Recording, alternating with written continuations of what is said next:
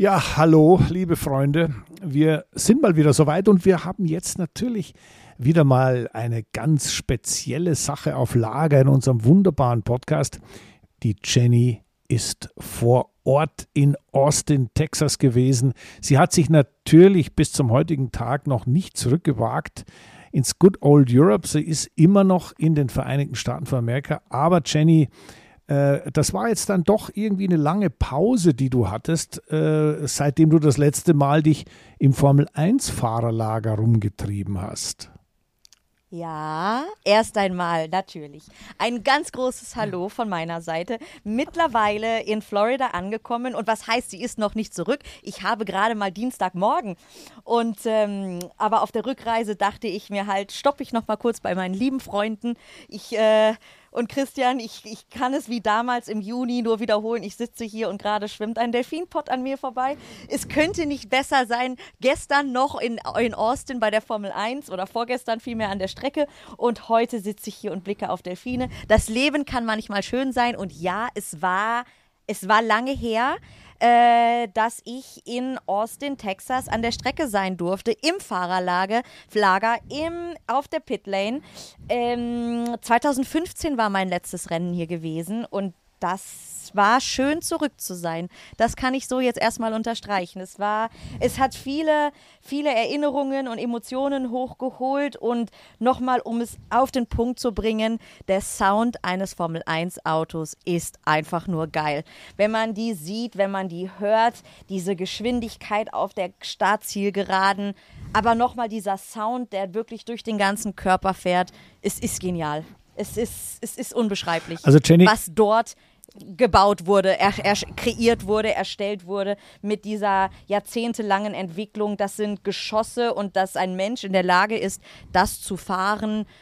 Da kann man, wie Niki Lauda immer sagte, einfach nur seine Kappe ziehen. Es ist, äh, es ist toll. Das, das einmal, also für jeden, der auch noch nicht bei einem Formel-1-Rennen live dabei war, das einmal so zu sehen und zu hören, ähm, kann ich jedem Formel 1-Fan nur nahelegen. Also Jenny, ich bin jetzt natürlich mal, ich muss, ich, ich bin ja ehrlich, wie du weißt, und dir gegenüber sowieso, ich muss sagen, ich bin begeistert.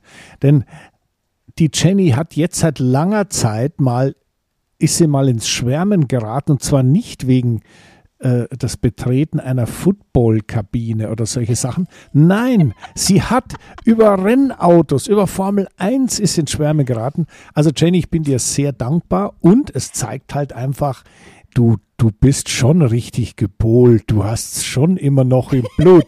Ich bin begeistert und äh, ich finde es natürlich jetzt, wenn man es ein bisschen ernster betrachtet, äh, finde ich das natürlich total cool und total nett, weil ich bin jetzt seit über 40 Jahren mit dem Sport verheiratet und mir geht es immer noch genauso. Wenn ich an der Rennstrecke bin, Formel 1 Autos sehe, das ist und bleibt einfach was Besonderes. Und äh, dort in, in Texas, und äh, das ist das, was ich mit dir jetzt ein bisschen besprechen will, ist es ja so, die haben, wie oft sind die gefahren? Neunmal oder zehnmal dort? 2012 war das erste Rennen. Ja, gut, siehst du, dann sind sie zehnmal gefahren, neunmal war ich da. Also ich habe das schon ja. ähm, sehr, sehr gut mitverfolgen können. Ähm, die, die Entwicklung der, der verschiedenen Locations in den Vereinigten Staaten von Amerika, wo die Formel 1 so aufgetreten ist, ähm, die war schon, die war schon unglaublich, äh, wenn man bedenkt, wo man jetzt da gelandet ist. Und äh, ich will gar nicht davon reden, wie ich in Phoenix, Arizona gefahren bin, ja, oder wie ich in Detroit um das Renaissance Center gefahren bin. Das waren alles Rennstrecken, die waren äh, sowas von unterirdisch schlecht. Ähm, da war zwar Begeisterung da, aber das war immer nur ein kleines Strohfeuer.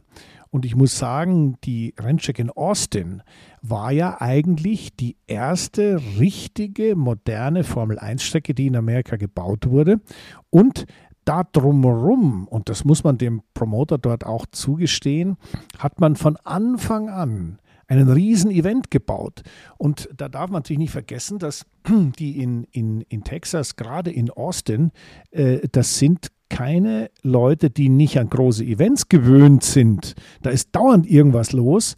Und trotzdem hat die Formel 1 von Anfang an gut funktioniert und in der Zwischenzeit, und das wirst du uns bestimmt auch mal durch ein paar Details bestätigen, ist natürlich die Anzahl der Leute dort unglaublich groß und die sind auch nicht mehr so wie früher, dass sie da hingehen und sagen, ui toll, äh, wo ist der Ferrari und alles andere kenne ich nicht.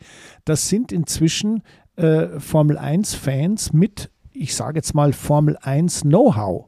Und das ist einfach so schön zu sehen, wie eine tolle Sportart, die faszinierend ist, genau wie du sie beschrieben hast, in der Zwischenzeit in der Lage ist, in einem Land wie Amerika, wo sie nicht zu Hause ist, zumindest ein paar hunderttausend Leute allemal an der Rennstrecke in Austin zu faszinieren. Ich gebe dir zu 100% recht, bis mhm. auf den Punkt mit äh, Motorsportfans, Experten mit Wissen. Äh, dazu komme ich gleich. Motorsportfans, ja. Also einmal für mich auch, es war natürlich 2012, 13, 14, 15, diese, diese Jahre, ähm, die Anfänge in Austin. Das, das, das war jetzt ein anderes Austin, das man da gesehen hat. Ja, ja. Nicht, nicht, nicht zuletzt auch aufgrund des Booms von Texas überhaupt über die letzten Jahre, vor allen Dingen seit der Pandemie. Da sind mittlerweile so viele große Firmen ansässig. Ähm, die, die, die Stadt boomt. Ich muss allerdings auf der anderen Seite sagen, ich hatte jetzt natürlich nicht so viel Zeit, mir die, die, die Umgebung von Austin anzugucken. Die Male, die ich aber durch Downtown gelaufen bin, war es für mich wirklich so, als hätte sich nichts verändert. Und das meine ich gar nicht negativ, weil Austin war damals auch schon eine, eine doch recht coole Stadt. Ähm, es gibt vielleicht das ein oder andere äh, gute Hotel oder Restaurant noch mehr, weil natürlich auch die durch die ganzen hinzugezogenen Leute dort, die, die, die Ansprüche vielleicht gestiegen sind. Aber es ist trotzdem noch das Austin gewesen, so wie ich es damals erlebt habe. Und jetzt aber auf die Fans zu sprechen zu kommen, ja, die, die Strecke war voll und das war schon toll zu sehen, auch selbst am Freitag. Äh, nicht, natürlich nicht ganz so viele Leute wie am Sonntag zuletzt, aber es war voll und gut besucht. Und was mir direkt schon am Donnerstag fast auffiel, beim ersten Mal, als ich dann zu, zur Strecke fuhr, ähm, die Fans, die drumherum waren, es waren auch viele junge Mädchen. Und da musste ich einfach so schmunzeln, jetzt mit Blick auf Drive to Survive, was ja hier in Amerika wirklich sehr beliebt ist. Es, es sind halt einfach Drive to Survive Zuschauer oder Fans, die, aber das ist das, das meine ich auch gar nicht lächerlich oder sowas. Es ist toll zu sehen, wie diese Netflix-Serie es geschafft hat, ein Land davon zu überzeugen, dass die Formel 1 doch eigentlich ein recht cooler Sport ist. Und es ist schön zu sehen, wie dann so eine Serie es schafft, eben auch ich sag mal, junge Mädchen für diesen Sport zu begeistern. Ob das vielleicht am Anfang durch eine kleine Schwärmerei für einen Science oder sowas dahin, da, dass das, das der, ja. ich sag mal, der Kernpunkt war. Aber trotzdem, daraus entwickelt sich ja dann ein Interesse an den Autos, an dem ganzen Sport, an dem Renngeschehen, an der Serie, an Saison für Saison. Und das war einfach schön zu sehen, aber es war auffällig, wie viele doch junge Mädchen teilweise dort waren. Ähm, aber schön, das, das meine das mein ich absolut, absolut schön. Hätten die sich jetzt noch so verrückt angezogen wie die Fans in Suzuka, dann hätte ich gesagt, oh, ist ja fast wie in Japan. Naja, also gut, aber das Interessante, Jenny, ist ja, also das, ich finde das eine, eine tolle Beobachtung. Erstens mal sowieso, dass Mädchen sich für Motorsport interessieren, finde ich großartig. Es ist ja schon oft noch äh, so ein bisschen so eine Männerdomäne, es ist halt Motorsport, ist hart, ist für Männer. Nein, habe ich nie so gesehen. Motorsport ist toll und zwar für alle. Aber du hast natürlich den Nagel auf den Kopf getroffen. So ein paar Schwärmereien für Carlos Sainz und so weiter helfen natürlich, um Interesse für einen Sport zu entwickeln. Und das ist dann auch, glaub mir, nachhaltig. Jetzt ist nur die entscheidende ja. Frage, wer außer Carlos Sainz ist denn noch so ein Held für amerikanische Mädchen? Leclerc. Okay. Leclerc habe ich sehr viel gehört. Ähm, Daniel Ricciardo, ganz, ganz weit vorne mit dabei. Ähm, Verstappen dann eher natürlich von den Männern, aber den Namen habe ich gar nicht so oft gehört. Also Hamilton natürlich, die, ja klar, Amerika, flashy, flashy, wie was Glitzer, naja. Glamour und Bling, Bling. ähm, also ich sag mal so, aus europäischer Sicht, die Fahrer mit Substanz klingt falsch, aber du weißt, was ich meine. Ein Verstappen, Natürlich. ein Alonso, die uns über so viele Jahre begleitet haben. Oder auch, dass dann ein Alonso zwei Weltmeistertitel hat oder sowas. Das, das war weniger für die begeisternd. Das war wirklich, okay, wo ist Ferrari? Mercedes als Marke finden sie natürlich toll. Ähm, und dann ging es für die Amis aber auch darum, oh, welche VIPs sind denn möglicherweise noch im Fahrerlager? Da nicht so, Mädels, kennt ihr die Spice Girls? Dort vorne ist Jerry Halliwell kurz zu Jerry hingegangen, die Gäste mit einem Foto glücklich gemacht und dann, äh, dann ging es weiter. Und dann war, dann war, dann war auch die Frau des, des Motorsportfans, äh, der, des männlichen, ihres Mannes, der die Formel 1 mag, dann war auch die Frau glücklich, nachdem sie mit Ginger Spice ein Foto gehabt hat. Aber nein, aber generell, äh, ich würde sagen, ja, die beiden Ferrari Piloten und äh, Daniel Ricciardo. Das sind so die Top 3 von denen, die ich, die, die die Leute wirklich sehen wollten. Was natürlich für Alpha Tauri dann auch schön war. Naja gut, das ist natürlich wahnsinnig spannend, denn äh, ich meine, du, du darfst nicht vergessen, das, was wir hier erleben und das, was du gerade geschildert hast, ist ja ein Teil eines großen globalen Geschäftsmodells. Denn die Formel 1, die hat ja früher für Motorsportfans innerhalb der Motorsportwelt stattgefunden. Und erst nachdem Bernie Ecclestone das Ganze ein bisschen, äh, ja, ich sage jetzt mal, abgegeben hat und die amerikanischen Besitzer rankamen, Liberty, dann ging es ja eigentlich los, dass man mit einem, ich sag mal, internationalen Produkt versucht hat, so global sich aufzustellen, dass man überall attraktiv war. Und äh, die Vereinigten Staaten sind natürlich ein ganz wichtiger Sportmarkt. Da gibt es sehr viel Geld, sehr viel Begeisterung. Da gibt es sehr, sehr viel Power, sehr, sehr viel, ich sag mal, ähm, Zukunft. Und so gesehen ist es schon toll, äh, das zu beobachten, wie das geglückt ist. Nur äh, mein Bedenken bei der Geschichte ist immer, dass das eigentlich Sportliche neben dem Ganzen, boah, ist das toll und ich habe dem Leclerc in die Augen geschaut, ja klar, ist wichtig. Aber das rein Sportliche, was passiert da auf der Rennstrecke? Wer fährt gegen wen? Wie ist das? Was für Strategie fahren wir denn? Wie, was machen die da eigentlich, die Jungs da draußen? Ich glaube, das ist mh, hm, ein Schritt, der ich sag mal, geflissentlich übergangen wird. Denn oh ja. äh, äh wenn, wenn du, das sind ja wenn wir das so betrachten, die zwei Welten der Formel 1. Die erste Welt war die Bernie Ecclestone-Welt.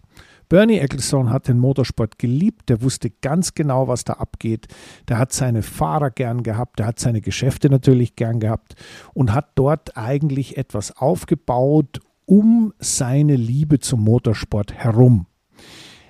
Die jetzigen Besitzer der Formel 1 interessieren sich eigentlich nicht so sehr für das, was eigentlich da für Inhalt drin steckt. Dieser, dieser, dieser Spirit, diese Einstellung, alles zu geben, um schneller zu sein, das ist alles eher Schlagwort als wirklich gespürt und gelebt. Aber ja. das Ganze ist dann natürlich wieder viel besser verkauft als das, was Bernie damals gemacht hat. Und die moderne Welt ist, ich würde mal sagen, wesentlich oberflächlicher in der Betrachtung der Formel 1. Da ist natürlich, wie du immer so schön sagst, das Drive to Survive, Netflix und wer schreit wen an und wer hat wem irgendeine eine eingeschenkt, viel wichtiger als was machen die da eigentlich? Und ich fände es halt wahnsinnig gut, wenn man wieder ein bisschen mehr Motorsport zu den fantastischen Entwicklungen, die du gerade gesagt hast und erklärt hast, dazu bringen würde. Weil wenn man einen Sport versteht, ist er doch so viel schöner. Ich meine, wenn ich Fußball anschaue und stehe da und denke, was machen die da, kapiere ich nicht, dann ist der Spaß am Zuschauen viel geringer, als wenn ich ungefähr weiß, wo die hinwollen, was sie machen und ungefähr die Regeln drauf habe. Und deswegen wünsche ich mir halt, dass die Formel 1 nicht komplett abdriftet in ein Spektakel an der Oberfläche, was eigentlich mehr durch Promi, VIP, Jet Set und Glamour, Glitter, irgendwas besteht, sondern dass das, der eigentliche Inhalt des Geschehens, nämlich Rennsport, die fahren schnelle, geile Autos, dass das nicht ganz vergessen wird, beziehungsweise mit in dieser Zukunft der Formel 1 auch weiterhin stattfinden kann. Das ist so ein bisschen mein Wunsch und ähm, mein, ich weiß nicht, wie weit wir davon weg sind. Ich weiß es nicht, weil ich weiß nicht, wie Stefano Domenicali darüber denkt. Ich weiß nicht, wie Greg Maffei von Liberty Media darüber denkt. Ich weiß nicht, wie die äh, das Konzept für die Zukunft geplant haben. Ich kann nur sagen, mit Inhalt ist das Ganze viel besser als nur mit Oberfläche. Du hast den Nagel aber gerade auf den Kopf ge getroffen. Das ist genau das, auch was ich als nächstes noch gesagt hätte, mein Kritikpunkt an der ganzen Nummer. Es ist, es ist es war absolut wichtig und richtig, die Formel 1 wirtschaftlich wieder gesund zu machen. Und das hat Liberty Media über die Jahre geschafft. Und mit einer Serie wie Drive to Survive äh, hat es offensichtlich gut funktioniert. Äh, das, das, das zeigen diese, zumindest dieser Hype, der in Amerika hier, sag ich mal, stattfindet. Hype ist vielleicht auch das falsche Wort, aber trotzdem, die Zuschauerzahlen stimmen und ähm, die, die Fans oder die Personen, die angesprochen werden, jeglichen Alters, Mädels wie Jungs, das ist. Ähm, das ist geglückt. Aber es ist eben genauso, wie du gesagt hast, der Motorsport an für sich ist zweitrangig. Und das bei einem Motorsportrennen. Und das, wie oft ich an dem Wochenende das äh, einfach nur gehört habe, oh ja, ich gucke Drive to Survive. Und ich meine, die Amerikaner wissen ja sowieso, wie Entertainment funktioniert. Entertainment auch sich selber zu verkaufen. Also ich meine, die, die, ein Amerikaner, wenn, wenn, der, wenn, der's, wenn der das drauf hat, dann kann der einem Eskimo Eiswürfel verkaufen. Und äh, die wissen einfach, wie man in den Raum kommt und sich für den absoluten Experten ausgibt, aber in Wahrheit eigentlich keine Ahnung haben. Und das war, das war jetzt wirklich an der Strecke ganz, ganz, ganz ganz groß der Fall. Ähm, die haben dann ein paar Schlagwörter, die sie kennen, aber eigentlich überhaupt keine Ahnung. Und das war wiederum dann, deswegen waren die relativ dankbar für mich. Also ich will jetzt, das ist nämlich dann der schöne Punkt, Interesse ist da. Sie haben, und dank, dank unseres Podcasts auch, bin ich ja jetzt wieder so im Thema drin, ich konnte denen halt richtig viel erzählen. Auch natürlich die Dramaturgie dieser Saison. Okay, Dramaturgie, Verstappen ist schon wieder Weltmeister, aber trotzdem, das, was dahinter passierte, ist ja nach wie vor spannend. Und ähm, da, da waren sie sehr aufnahmefähig und, und dankbar für diese Infos.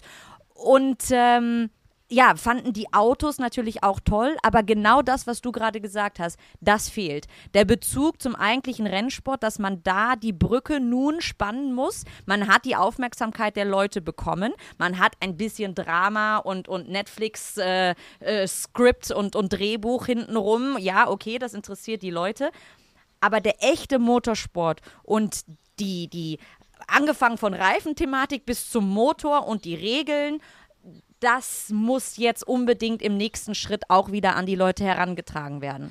Na gut, also dann. Äh weil, weil der Unterschied eines, weil, weil das unterscheidet wiederum dann den europäischen Motorsportfan, weil der natürlich ganz anders mit dieser, mit, mit dieser Sportart aufgewachsen ist. Und ich würde mal behaupten, dass die meisten deutschen Formel 1-Fans gucken wegen, wegen der Autos und wegen des Sportes und wegen des Rennens und wegen der Technik und, und überhaupt allem dahinter, aber weniger, weil es sie interessiert, welche Dreadlocks der Hamilton an diesem Wochenende in welcher Farbe geflochten hat. Ja, also das ist richtig, was du sagst und ich, ich du hast es gerade auch noch etwas angesprochen, die deutschen Formel 1-Fans. Wir sind ja nun mal in Deutschland eine Formel 1-Nation, äh, die über Jahre hinweg die Formel 1 komplett dominiert haben, mit Vettel, mit Michael Schumacher natürlich, mit Nico Rosberg, mit Mercedes. Ähm, das ist schon unglaublich. Und ich, ich, dazu muss ich dir Folgendes erzählen. Als wir äh, bei RTL angefangen haben, Formel 1 zu übertragen, also als ich gemeinsam mit RTL angefangen habe, die Formel 1 zu kommentieren und als Experte dabei zu sein bei jedem Rennen, waren das ja die Schumi Hochzeiten. Da gab es nur Schumi, Schumi, Schumi. Schumi hat als letzter losgefahren das Rennen gewonnen. Schumi ist als erster losgefahren, hat das Rennen gewonnen. Großartig. Also der, der hat unglaublich viel geleistet und ganz Deutschland ist auf den Zug aufgesprungen und hat gedacht, sagenhaft. Also der zeigt jetzt mal der Welt, wie man Auto fährt. Das war natürlich schön. Und ich habe damals bei RTL auch intern immer wieder dafür gekämpft, dass wir nicht immer nur Michael Schumacher Berichterstattung betreiben, sondern dass wir auch mal den Leuten erklären, was passiert da eigentlich, was machen die da eigentlich. Das ist Motorsport. Denn, genau wie in anderen Sportarten auch, irgendwann tritt der große Star ab und der Sport bleibt. Und wenn dann das Publikum mit dem Star das Interesse verliert, weil man nach wie vor nicht richtig versteht, um was es da geht, weil man keine Liebe zu diesem tollen Sport entwickeln konnte, dann hat man mit Zitronen gehandelt. Der liebe Sebastian Vettel hat uns natürlich geholfen, weil er auch sehr, sehr erfolgreich war. Aber in der Zwischenzeit, durch die ganzen Jahre, durch diese fast 25 Jahre RTL, ist in Deutschland schon ein Verständnis für die Formel 1 entstanden. Und nicht nur für Michael Schumacher, für Heinz-Harald Frenzen, für Nick Heidfeld, für Adrian Sutil, für wie unsere ganzen Piloten heißen oder hießen, für Nico Hülkenberg, für Nico Rosberg und so weiter. Es ist etwas entstanden, was man mit ja, ich sag fast ein bisschen Fachkenntnis bezeichnen könnte. Und ich glaube, das ist der Beweis dafür, dass es funktioniert, wenn das Inhaltliche halt nun mal auch stattfindet und nicht nur der Michael Schumacher hat schon wieder Kreise gefahren um alle anderen. Das ist natürlich ja. der Icing on the Cake. Das ist der, der Puderzucker, den man noch oben drauf hat. Das ist natürlich noch besser. Und gerade ein Schumacher hat natürlich äh, Unglaubliches geleistet und hat das natürlich durch seine Erfolge äh, überhaupt erstmal auf, auf das Tableau der Öffentlichkeit gebracht.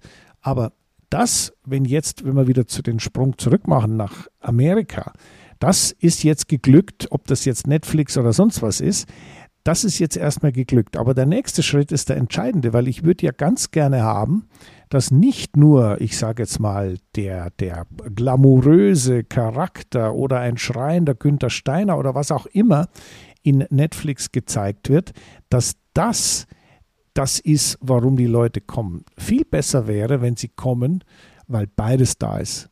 Toller Motorsport und die tollen Charaktere. Dann passt's. Und ich glaube, die Hoffnung dürfen wir nicht aufgeben. Ich meine, wir arbeiten jetzt nicht in Amerika, außer du, der dauernd irgendwie da mal wieder rüberfährt. Aber bei uns in Deutschland ist es ja auch nicht anders.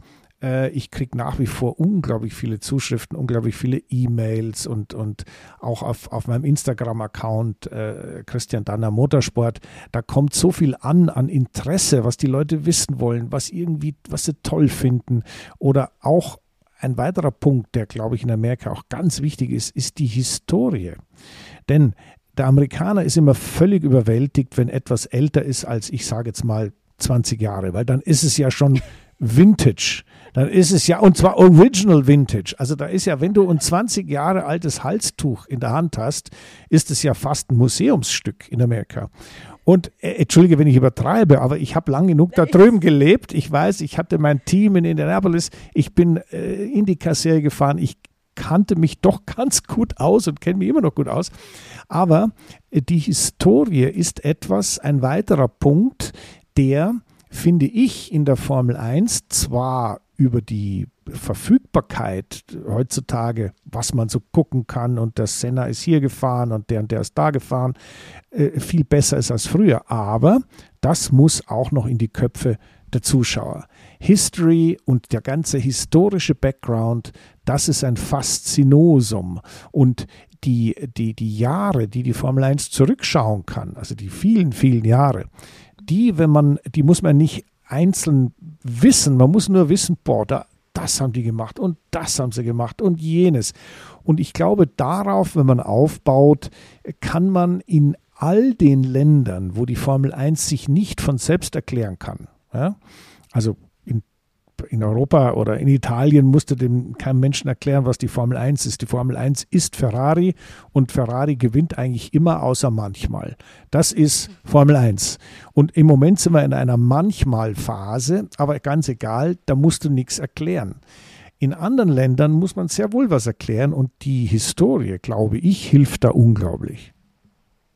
Ja, wenn wir jetzt nochmal die, die Brücke auch spannen zwischen dem deutschen respektive europäischen Motorsport Formel 1 Fan und den Amerikanern, glaube ich auch, ist genau dieser historische Aspekt derjenige, der die Amerikaner als nächstes fesseln könnte, gerade weil sie ja total darauf abfahren. Wirklich, wenn man da an, wenn, wenn, sobald die an Europa denken, äh, da, das, das, da, da kommen die ja gar nicht drauf klar, dass es da mal Kirchen gibt, die eben älter als 150 Jahre sind. Ja, klar. Und ähm, was aber, glaube ich, schwierig wird oder, oder was nochmal den deutschen Motorsportfan unterscheidet und weshalb auch dieser Sprung geglückt ist von, okay, Michael Schumacher gewinnt und das oberflächliche Ja, deutscher Fahrer siegt, bis hin zu, wir wollen aber auch die Technik dahinter verstehen. Das ist, glaube ich, einfach, das liegt auch an unserer Gründlichkeit und an der Mentalität. Wenn wir was machen wollen, dann ist das solid. Und dann verstehen wir die Materie dahinter, damit wir darüber sprechen können. Der Amerikaner hingegen ist ja so in seiner Marketing, ich laber mal einfach draus, lo, drauf los Welt, was er oberflächlich ja auch wirklich gut kann. Ja. Aber da fehlt es dann an Substanz und an wirklichem Fachwissen dahinter. Und das interessiert die aber auch weniger. Weswegen ich da, glaube ich, fast sage, dass das ist ein schwieriger, langer, steiniger Weg, äh, die wirklich zu richtigen Motorsportfans mit Fachwissen umzupolen, weil sie das Interesse nicht haben. Die haben die Zeit nicht. Das ist, oh, wir sind jetzt an der Formel 1 Rennstrecke. Heute, im heutigen Jahr 2023 ja noch viel schwieriger, wenn sowieso jeder nur sein Bild posten will. Oh, ich war dabei und am Montag interessiert es schon wieder keinen mehr. Und wo kann ich denn am nächsten Wochenende hingehen? Was ist denn noch super flashy? Ähm, was kann ich, was kann ich der, der, der medialen Social-Media-Welt noch irgendwie vorgaukeln, welches toll ja, ja. Und das ist, glaube ich, ein Problem, äh, um jetzt mit Blick auf Amerika und die amerikanischen Fans, weil alles noch mal so viel mehr oberflächlich geworden ist, die von der Substanz hinter dem Sport zu überzeugen. Leute, es geht nicht nur um, wie du gesagt hast, einen schreienden Günther Steiner. Nein, da ist richtig was dabei. Und ich glaube, der einfachste Weg wäre es, da mit Historie zu kommen, weil auch nochmal, nicht nur der heutige Sound eines Formel-1-Autos ist toll. Und das ist wiederum das Tolle in Monaco. Da findet ja alle zwei Jahre auch dieser historische Grand Prix statt. Wenn du diese alten Autos siehst, Hören sowieso, von Hören müssen wir gar nicht erst sprechen. Aber wenn du die siehst, einmal für mich, wie unfassbar schön diese Formen überhaupt waren, aber dann noch das Wissen dahinter, wie bitte konnten diese Männer in den 50er, 60ern damit ein Rennen fahren und das war ja schon schnell und da gab es keine Helme, da gab es keine feuerfeste Unterwäsche. Nein, das, das, das waren Männer mit Eiern. ja gut, also das ist, äh, wir haben uns jetzt beide darauf geeinigt, über Vintage und über Historie kriegen wir das gewuppt. Und jetzt lass uns mal wieder in die Gegenwart gehen. Die Gegenwart heißt, du warst in Austin, Texas beim Grand Prix, hast deinen Spaß gehabt, hast ein paar alte Freunde getroffen. Erzähl doch mal ein bisschen, plauder mal aus dem Nähkästchen, wen du getroffen hast oder was du mit deinen Kunden, die du ja da fachkundig betreut hast, ein bisschen habe ich dir ja auch ein paar Tipps rübergeschnickt. Ähm, erzähl mal ein bisschen, wie, wie das so war, wie, wie der Umgang war. Und dann reden wir ein bisschen über das Rennen, weil hast du das Rennen eigentlich mitbekommen oder warst du so beschäftigt, dass du kaum was gesehen hast? Ähm, ich, also während des Rennens selber war ich wirklich beschäftigt. Das ist der Nachteil. Und das ist auch so oft der Nachteil bei der Formel E zum Beispiel. Wenn du an der Strecke bist, zumindest auch beruflich, du kriegst eigentlich vom eigentlichen Rennen weniger mit. Also ich sag mal vom Qualifying und auch von dem ganzen Sprinttag am Samstag habe ich mehr mitbekommen. Am Sonntag ging es aber dann so Schlag auf Schlag und weil dann ja auch, ich sag mal, um 14 Uhr Ortszeit war der Start. Das heißt, ich musste ja auch alles an Programm mit den Gästen im Vorfeld abspulen. Wenn die aber dann erst um 10, halb elf an die Strecke kommen, dann ist natürlich das Zeitfenster gering und vor dem Start ist ja dann auch noch das ganze Grid-Prozedere. Das heißt, die Zeit ist limitiert und somit war Jenny da ganz schön viel am Hin- und Herlaufen. Aber ja, ich habe viele alte doch einige alte Bekannte getroffen, was, was natürlich schön war. Da war natürlich, äh, viele waren erstmal überrascht, so, äh, Jenny, was machst du denn hier? Ich so, ja. Ich habe auch nicht damit gerechnet, aber hier bin ich. Schön wieder da zu sein. Ähm, cool. Es war schön zu sehen, dass, dass, dass einige alte Leute noch da sind. Es war aber dann trotzdem äh, zu, äh, nach in Anführungsstrichen nur acht Jahren zu sehen, wie sich die Formel 1 in dieser Zeit gewandelt hat, wie viele neue Gesichter es doch gibt und was für einen Schwung Liberty Media da reingebracht hat. Bestes Beispiel allein der, der Paddock. Damals zu Bernie Ecclestone Zeiten war es so, die Paddock-Pässe ist es nach wie vor wahnsinnig schwer, daran zu kommen. Und ich sag mal, äh, ähm, in die, in die Team-Hospitalities springt man auch oder rennt man auch dann nicht einfach so rein, als nicht Teil eines Teams. Aber ähm, es war ein ganz neues Erlebnis zu sehen, wie viele zum Beispiel auch Paddock-Club-Gäste die Möglichkeit hatten, mal in den Formel 1 Paddock zu gehen und dann äh, in, in, die, in, die, in, die, in die Garagen reinzuschauen, nicht unbedingt reinzugehen, aber trotzdem allein dieser Gang dahin, weißt du, im Jahr 2023, da gibt es halt auch dann tolle Screens die, und Licht, dass das Ganze noch ein bisschen flashiger werden lässt, als selbst noch vor 10, 15 Jahren zu, ich sag mal, meiner Zeit. Und ähm, das, war, das war schön, diese Entwicklung zu sehen, die, das Interesse an, an Fans, Media, die natürlich auch im, gut, das gab es immer, die, die, die ähm, Live-Übertragungen, die natürlich auch teilweise dann im, im Formel 1 Paddock ähm, stattfindet, aber die Anzahl an Gästen, die dort waren und mit Begeisterung, das hatte ich so in dieser Fülle noch nicht gesehen. Und das war schön. Und ja, dann bin ich mit den Gästen natürlich darum. Dann, ja, wenn, wenn dann, äh, für mich, ich hatte dann immer versucht, es ab so zu timen, dass ich wusste, okay, wenn die Session vorbei ist, wenn wir dann runtergehen, dann ist natürlich die Wahrscheinlichkeit besonders groß, dass die Teams, dass die Fahrer, dass die Mechaniker und Ingenieure aus der Garage rauslaufen, im Paddock stehen und natürlich dann in ihre Hospitality reingehen, zum Essen, zum, zu, für Briefings. Dann hat man natürlich auch einen anderen Blick auf die Reifen haben können, die da ja wirklich, mein Pirelli ist da ja auch vor Ort und dann sind da die Reifen und dann wird da Gummi abgerieben und getestet und, und das einfach so live hautnah mitzusehen, ähm, das, das, war, das war toll. Wiederum dann auch manche Amerikaner, oh Gott, dann, dann dann muss, hinterher habe ich darauf geachtet, wie viel die schon getrunken hatten. Ich weiß, am Freitag, da war eine Frau, die fuhr dann vollkommen auf eine Person ab, die da gerade eine, eine, Sendung moderierte und wollte dann wirklich in die Live-Sendung, hey, können wir ein Foto machen? Und ich musste sie nur zurückhalten. Ich so, bitte lass warten, die sind gerade live auf Sendung. so, das war, das, das, war dann, das war dann teilweise eine Challenge. Da habe ich dann irgendwann gesagt, okay, ich nehme nicht mehr als vier bis fünf Leute mit und bitte nur mit einem Pegel von maximal ein Promille. ja, ja gut, also. Ich also mir wurde nicht langweilig, sagen wir es mal so. Mir wurde nicht langweilig. Ich habe sehr viel geredet über die Tage über. Und, äh, aber es war schön zu sehen, wie sie die, die, die Informationen aufgesaugt haben. Und ich glaube, ich habe es geschafft, dass sie dann auch das Rennen am Sonntag mit vielleicht mit ein bisschen mehr Wissen und Interesse verfolgen konnten, als nur zu sagen, oh ja, ich habe Drive to Survive geguckt und ähm, da hinten läuft Daniel Ricciardo, oder das ist die Hospitality von Daniel Ricciardo. ja gut, also das hört sich auf jeden Fall mal sehr gut an. Erstens bin ich froh, dass du ein paar Freunde getroffen hast äh, von früher und dann finde ich es natürlich schön, ähm, dass du auch dem, dem Durchschnittsamerikaner ein bisschen die Feinheiten der Formel 1 vermitteln konntest.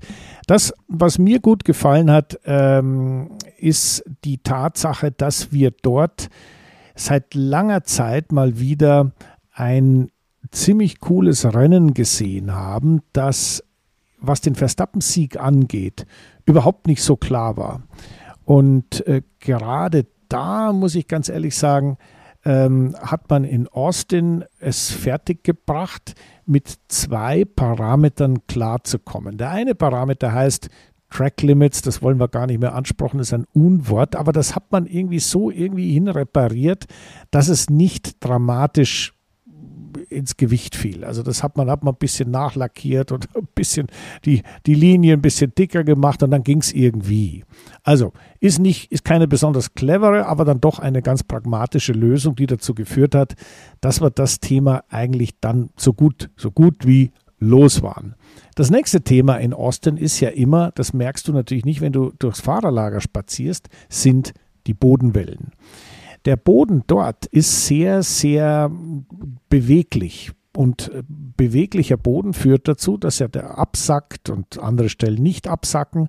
Und damit gibt es auf dem Asphalt, auf der Strecke immer wieder Bodenwellen. Das hat man, bekämpft man seit Jahren. Das war bei der MotoGP, bei den Motorrädern äh, so unglaublich drastisch, dass die gesagt haben, da fahren wir nicht mehr. Die, das hebt uns aus dem Sattel. Und dann hat man alles Mögliche versucht, aber im Endeffekt ist es geblieben für die Formel 1 Autos ist das aber eine ganz große Herausforderung, denn wir haben natürlich doch wieder einen Skandal, nämlich wir haben die Disqualifikation von Hamilton und von Leclerc miterlebt. Und jetzt kommt etwas, das liegt mir einfach am Herzen, das ein bisschen zu erläutern. Eine Rennstrecke mit Bodenwellen ist nicht, heißt nicht automatisch, dass man dann nicht fahren kann. Man muss halt das Auto etwas höher stellen und wenn es irgendwie geht, etwas weicher federn, weil sonst wird es sehr unangenehm. natürlich jeder, der sich mit dem Thema mal beschäftigt hat, weiß, dass ein Formel-1-Auto immer dann am schnellsten ist, wenn es ganz nah am Boden fährt, also so tief wie möglich. Wenn ich aber jetzt eine Bodenwelle habe, ganz tief fahre, passiert was, Jenny? Da setzt du ja. auf. Jenny, du solltest Chefingenieur werden, zumindest bei Mercedes und bei Ferrari. Ja, du setzt auf. Und wer zu viel aufsetzt, hat zu viel Plankware. Es gibt einen, einen so, so, eine, so eine Fläche unterhalb des Autos, vorne und hinten, äh, unterhalb des Monococks und direkt unterm Auto, ähm, die definiert ist, damit man, wenn man aufsetzt, messen kann, wie viel fährt der eigentlich ab von dieser Planke. Und das ist ganz klar vorgeschrieben. Mehr wie ein Millimeter bist du raus aus dem Geschäft. Und das ist genau passiert. Ja. Der Hamilton war raus, obwohl er ein fantastisches Rennen gefahren ist. Wirklich so ein Hamilton-Rennen, wie wir es kennen. Ja. Ganz klasse. Und der Leclerc war der nächste Kandidat, haben sie überprüft, auch raus. Und da habe ich mir halt wieder gedacht, siehst du, die Formel 1 ist halt dann doch nicht nur alles klappt, alles ist vorhersehbar, alles ist vorherberechenbar. Das sind dann doch immer wieder ein paar Fehler dabei. Und der Lando Norris und der, äh, der, Verstappen, die sind ja auch untersucht worden, auch mit dieser Planke, mit diesem, wie so ein Plastikbrett, was unterm Auto pappt, ja. Und da war nichts. Die haben das Ding also richtig eingestellt. Und also nicht die Fahrer, ja. sondern die, die Teams. Und da haben wir dann wieder gedacht, siehst du, es ist dann doch wieder menschlich, wie es zugeht. Es ist nicht nur alles ein Simulationstool und eine neue Software und eine neue Korrelation von Windkanal zu Wirklichkeit. Nein, es ist der gesunde Menschenverstand und die Teams haben sich vertan. Ja, aber wie kann das passieren? So, also als, als Zuschauer fragt man sich dann, wie kann es sein, dass es sowohl den großen Teams, den großen Marken, Mercedes und Ferrari passiert. Okay, Ferrari wissen wir, die machen gern mal einen Fehler.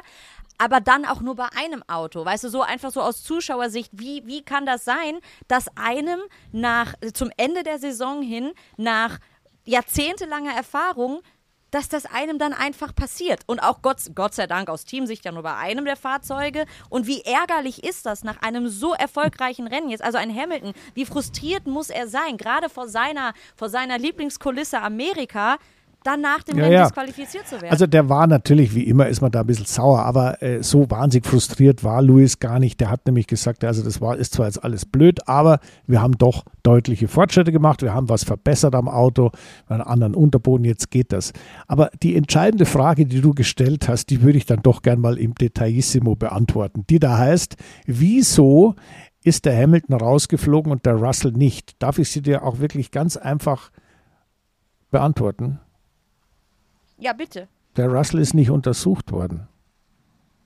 Ah. Ja, und genauso der Sainz auch nicht. Ich wette mit dir. Die aber warte kurz, aber, aber, aber wenn ich doch dann sowas nein, erkenne, nein, nein, nein, nein, das geht nach. Teste ich denn da nicht automatisch die anderen, den Kollegen? Nein, da wird, na, die können nicht alles testen. Das geht vom zeitlichen Ablauf nicht. Der Joe Bauer, der technische Delegierte der FIA, der hat da so ein System. Das ist auch ein Zufallsgenerator. Wer wird untersucht? In welchen Gebieten, in welchem Bereich. Da wird die Flexibilität des Bodyworks der Flügel getestet, da wird die, die äh, äh, Regelkonformität des Benzins und auch die Menge des Benzins, die nach dem Rennen drin ist, getestet. Da wird die, äh, da werden die Blanks getestet, da wird die Höhe und, äh, und so weiter der Flügel und da gibt es eine ganze Liste an Dinge, die da getestet werden. Und die, die es erwischt hat für den Planck-Test, also für dieses Teil, was nicht abgerupselt werden darf, das waren Norris, Verstappen, Hamilton und Leclerc. Und bei Hamilton und Leclerc war der Abrieb viel zu hoch. Die Teamkollegen Sainz und äh, Russell, garantiere ich dir, fuhren mit genau dem gleichen Auto, sind aber nicht untersucht worden. Und deswegen ja. hatten die einfach ein riesen Glück, dass sie da um die Ecke kamen. Äh, das ist aber halt nun mal so. Ich glaube, was entscheidend ist, ist die Tatsache, dass alle Beteiligten, inklusive der Fahrer, wussten, was da abging. Keiner hat sich beschwert. Die Teams haben gar nicht mal, äh, normalerweise wird da ja gejammert, ach, Millimeter ist ja nichts. Nein, äh, Toto Wolf hat ganz klar gesagt, war ein klares Vergehen, es geht auf unsere Kappe, müssen wir damit leben, fertig. Und auch äh, bei Vasseur war die Reaktion nicht anders. Es ist zwar wirklich blöd, aber es war halt so. Und daran siehst du schon, dass der Kontrollmechanismus, der die Regeln, die die FIA da nicht nur eingeführt hat, sondern auch aus einem bestimmten Grunde ja auch eingeführt hat und kontrolliert, dass das alles schon sehr sinnvoll ist. Und deswegen ist natürlich auch eine Institution wie die FIA ganz wichtig, weil stell dir mal vor, das würde niemand Unabhängiges machen, das würde sagen wir mal die Formel 1 selber machen. Der hätte gesagt, ach komm, das ist jetzt wurscht. Der Hamilton ist so toll gefahren, da freuen wir uns jetzt, das ist fürs Publikum viel besser und für die Show viel besser und für die Kohle viel besser. Nein, nein, also so ein bisschen sportliche, sportliches Reglement, also Sporting Regulations und Technical Regulations, die technischen Regeln, die müssen schon nicht nur eingehalten, sondern vor allem auch überprüft werden. Und äh, ich glaube, da herrscht in der Formel 1 schon auch ein, ein gutes äh, Verständnis dafür, ist wirklich dumm gelaufen, aber es war unsere eigene Schuld. Ja. Also ich finde das ja. ganz gut ähm, und vor allem fand ich auch dem Lewis Hamilton seine Reaktion gut. Das ist, weißt du, wenn du ein Grand Prix an zweiter Stelle, fast hätte er ja noch gewonnen, äh, zu Ende fährst, hattest ein riesen Rennen und dann heißt es April, April, Auto ist illegal, dann ist es irgendwie blöd. Aber ich finde, diesmal hat man es zumindest mal nonchalant gelöst, indem nicht das Gejammer und das Gemosere und das Gemetzel hinterher losging, sondern dass man gesagt hat, okay, gut, also äh, wie heißt die Strecke, wo wir fahren in einer Woche? Mexico City. Und wodurch zeichnet sich Mexico City aus? Zwei Dinge, du sagst es. Äh, Tequila? Ja, richtig. Das, du kennst ja mein Tequila, meine, meine Tequila-Empfehlung, ja. Das sage ich dir aber gleich nochmal. Ja.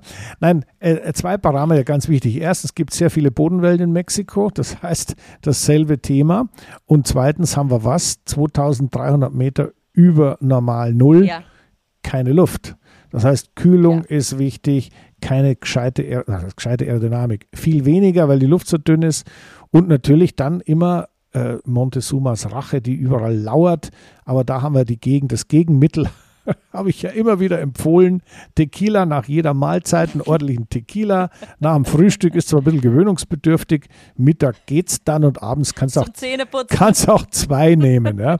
Also das funktioniert. Also für alle die von unseren Zuhörern, die nach Mexico City fahren wollen, ähm, das ist auch eine, eine Rennstrecke mit Atmosphäre. Aber diese ja. Atmosphäre werden wir, da bin ich jetzt dann abschließend auch noch auf deine Meinung gespannt, auch in einer ganz besonderen Richtung mal beleuchten im Vorfeld. Was glaubst du, was dort dem Helmut Marko bevorsteht, der ja den Perez, ich sage jetzt mal, meiner Ansicht nach nicht beleidigt hat, sondern einfach gesagt, der ist halt ein bisschen zu heißblütig und konzentriert sich nicht gescheit. Ähm, aber der hat das halt ins Verhältnis zu seiner äh, Nationalität gesetzt. Und das mag der Mexikaner gar nicht, muss man ja auch verstehen. Ist ja auch nicht sehr clever gewesen, die Äußerung. Und deswegen, äh, was glaubst du, was dem, glaubst du, da, da, da kriegt er einen riesen äh, Shitstorm in Persona mit, wenn er da an der Rennstrecke ist? Ich glaube erstmal, der, ja, der Mexikaner wird zeigen, wie heißblütig er werden kann. Ja gut, vielleicht ist das dann also die Bestätigung. Ja, ja, ja, wirklich, wirklich. Also was ich aber nochmal mit, mit Blick auf Checo jetzt sagen kann, auch in, in Austin, es ist natürlich sehr nah an der mexikanischen Grenze. Ja.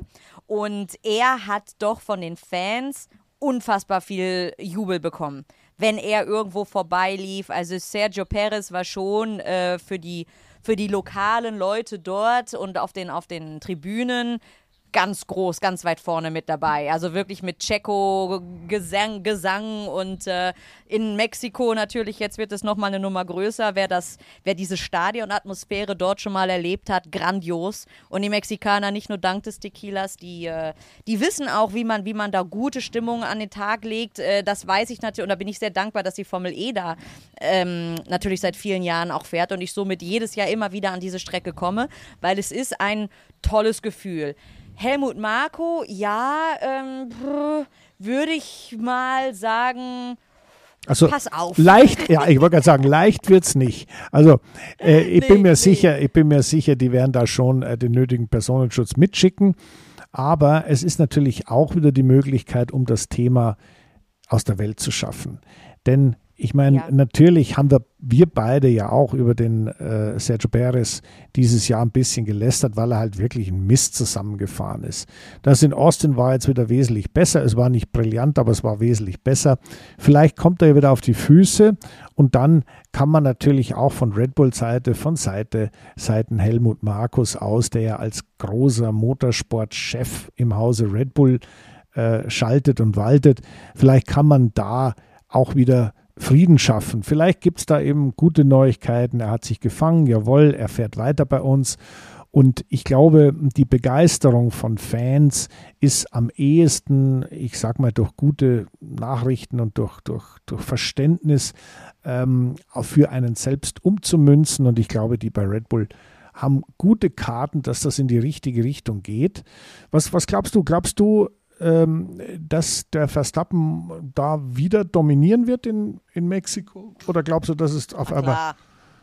Das ist eine schlechte Frage, gell? Also ich habe ich hab gedacht, ich frage, ich habe gedacht, ich frage dich jetzt einfach mal, weil ich meine, meine Antwort war, na klar. Also sind wir einer ja, Meinung. Ja, sind einer Meinung. Nee, aber nochmal auch mit Blick auf äh, Paris. Ähm, ich habe das, oder er ist ja eigentlich seit Miami, sprich der nach Austin, also der, der letzte US-Grand Prix, da war ja eigentlich, da muss was vorgefallen sein, weil er hatte einen guten Start in die Saison. Er sah sich ja vor dem Miami Grand Prix als äh, Titelanwärter auf die Weltmeisterschaft nach den zwei Siegen und da kam kurz Hochmut und dann war der tiefe Fall über viele, viele Wochen jetzt zu sehen.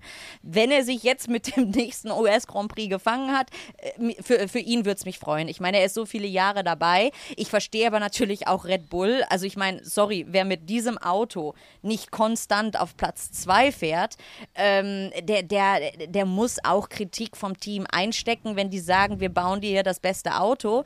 Ähm, wenn, wie, wie kann es sein, aus, aus, aus außenstehender Sicht, dass, dass dein Teamkollege hier sämtliche Rekorde bricht und du manchmal nicht äh, in, in, die Punkte fährst. Ja. Ähm, also insofern darf man, muss man natürlich von Red Bull-Seite auch diese, diese Kritik äh, die, die, diese Kritik dürfen die meiner Meinung nach auch äußern. Dass es natürlich nicht hilft, wenn man öffentlich seinen Fahrer, der offensichtlich sowieso schon mental angeknackst ist, aus welchen Gründen auch immer, wenn man den öffentlich diskreditiert, dass das nicht unbedingt hilft. Das weiß man auch. Aber vielleicht eben wurde jetzt die, ist die Kurve geknackt. Äh, Austin an der Nähe zu Texas, äh, an, an der Nähe zu, zu Mexiko war schon ein kleiner ein kleiner Boost und jetzt in Mexiko wird Sergio Perez die volle Liebe seines Landes spüren und äh, ja, vielleicht, vielleicht klappt es dann bis zum Ende der Saison und dann sehen wir ihn im nächsten Jahr wahrscheinlich nach wie vor wirklich wieder im Red Bull Cockpit seine Runden, seine Kreise drehen. Jenny, das war ein Schlusswort. Es war, ich bin begeistert. Und noch dazu. Guck mal, ich habe hier in Amerika auch Marketing gelernt. Ja, nein, und vor allem. Ich, ich, kann jetzt auch leere, leere, leere, leere Phrasen füllen. Das Schlüsselwort war nicht leer, war keine leere Phrase. Das war die Liebe seines Landes spüren kann. Ich glaube, dabei, ah. da, so sollten wir beide fröhlich voneinander gehen und uns in genau einer Woche über genau das Thema unterhalten. Spaß beiseite toll war es. Es hat riesen Spaß gemacht, mit dir wieder zu quatschen und zu reden und zu diskutieren. Und der Austausch ist immer wieder schön und den werden wir in Mexiko und nach dem Mexiko-Rennen, nicht in Mexiko, nach dem Mexiko-Rennen äh, in unserem nächsten Podcast wieder fortsetzen, okay? Christian, ich freue mich drauf und euch allen vielen Dank fürs Zuhören. Danke, ciao.